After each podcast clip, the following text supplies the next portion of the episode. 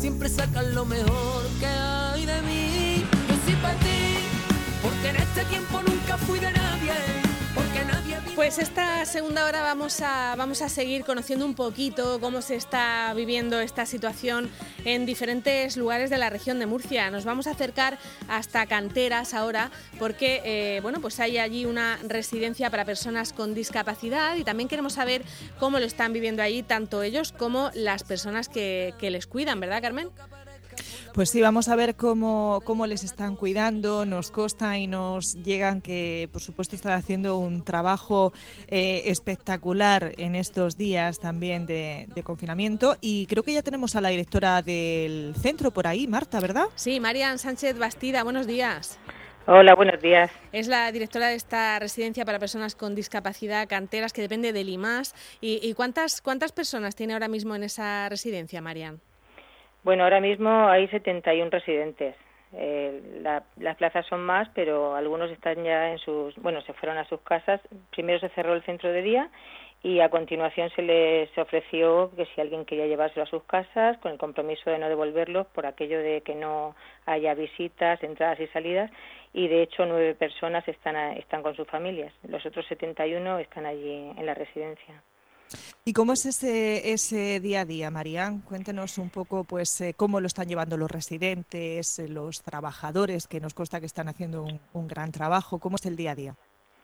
Pues los trabajadores efectivamente eh, hacen un gran trabajo, son una piña, a pesar de los miedos que hay, por supuesto, porque ahí está la realidad pero sí que es cierto que cuando entran al centro eh, son una piña, eh, están todos muy preparados para su trabajo, son conscientes de que son ellos los que tienen que sacar adelante esto y, bueno, pues eh, sacan lo mejor de sí, ocupando el tiempo de los residentes continuamente para que no estén aburridos, para que no, no haya ningún problema sí que es cierto que los chicos, pues claro, están sin salir, sin ver a sus familias y, se preguntan qué está pasando. Ellos se lo explican, a los que tienen más capacidad, pues se lo explican de una manera y a los que no de otra.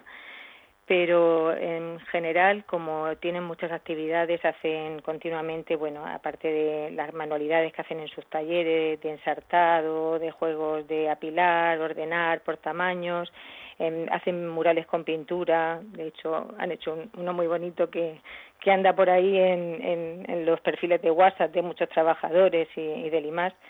Eh, salen a pasear por sus patios, es un centro muy bonito con muchos jardines, con lo cual eso nos posibilita el que ellos se puedan dar un paseo siempre con las medidas de seguridad, de distanciamiento y, y bien.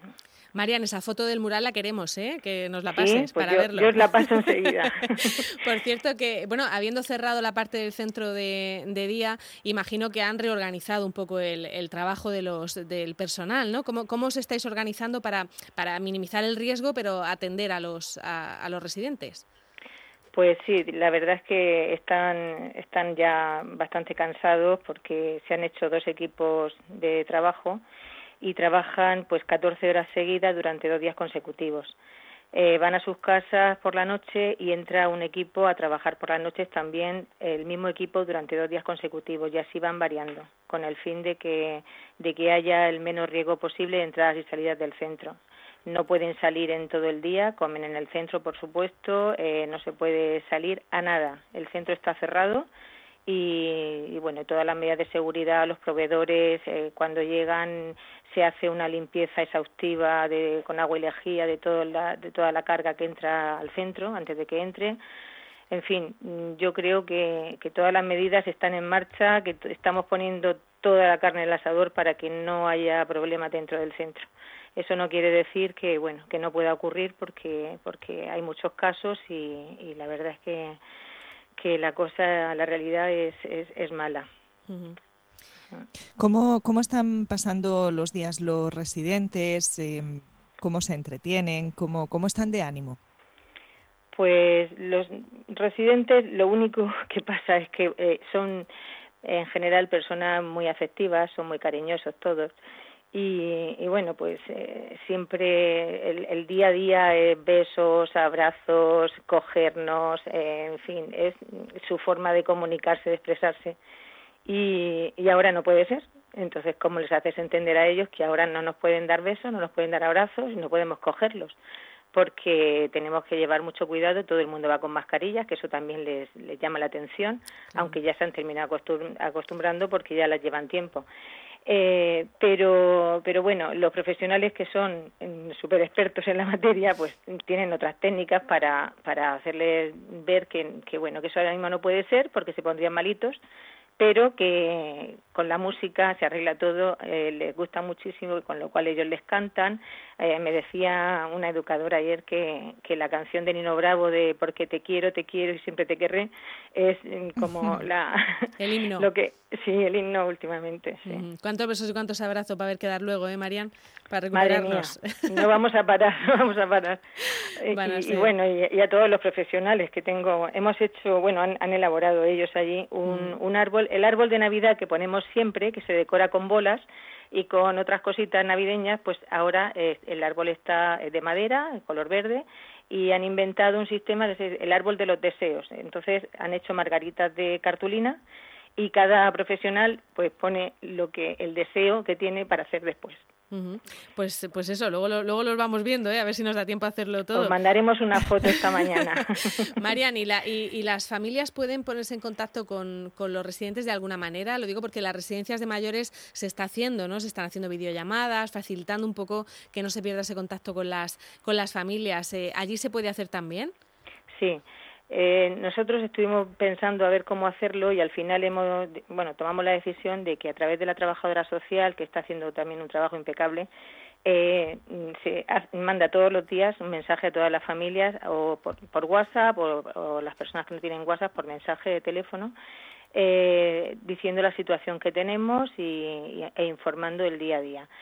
A pesar de esa información, hay un horario para que llamen al centro, para que no sea todo el día y no se esté interfiriendo el trabajo de los enfermeros y de los profesionales.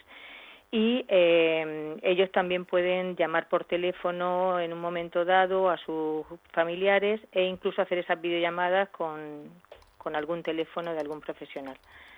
Estamos también a la espera de, de, que nos manden alguna tablet para hacerlo mejor, pero bueno, como nos ha pillado todo esto un poco así claro sin saber como a todos. exactamente. todos. pero bueno las familias a pesar de, que están privados de ver a sus hijos les tranquiliza saber que los profesionales que formamos este equipo de la residencia actuamos con dedicación responsabilidad y afrontamos estos momentos difíciles de la mejor manera posible. Y bueno, y ellos la verdad es que se están portando de maravilla, todos los padres nos mandan su apoyo continuamente mediante mensajes de agradecimiento y en fin, pienso que ellos son conscientes porque ahí está la prueba en todos estos años de tener a sus hijos en buenas manos y, y esos ánimos y esa fuerza que, que tenemos de ellos también nos vale. Claro. Eh, María, eh, es una situación complicada, pero entendemos ahora mismo eh, no tienen ustedes ningún caso en el centro. Pues no tenemos ningún caso. Eh, sí que es cierto que estos chicos mm, tienen en ocasiones picos de fiebre, pues por infecciones de orina, por cualquier cosa como el resto. En estos momentos cualquier pico de fiebre lo estamos tratando como si fuera un posible caso. Entonces se hace todo el protocolo tal cual nos ha ordenado Sanidad que se haga, de salud, eh, aislando en su habitación, etcétera. Eh, pero vamos, no tenemos ningún caso todavía. Bueno, pues que siga así, que siga así hasta el final. hasta el final. Ojalá, ojalá que sea así. Muy bien, María, pues estamos esperando ya esas fotos y, todo lo que quieran mandarnos para ver cómo se está llevando ese confinamiento allí en, en el centro de discapacitados de Canteras, que como hemos dicho depende del IMAS y que tiene ahora mismo a 71 residentes eh, pues allí siendo cuidados por todo este personal. Muchas gracias, Marian. Muchísimas gracias a vosotros. Hasta luego. Hasta luego, adiós.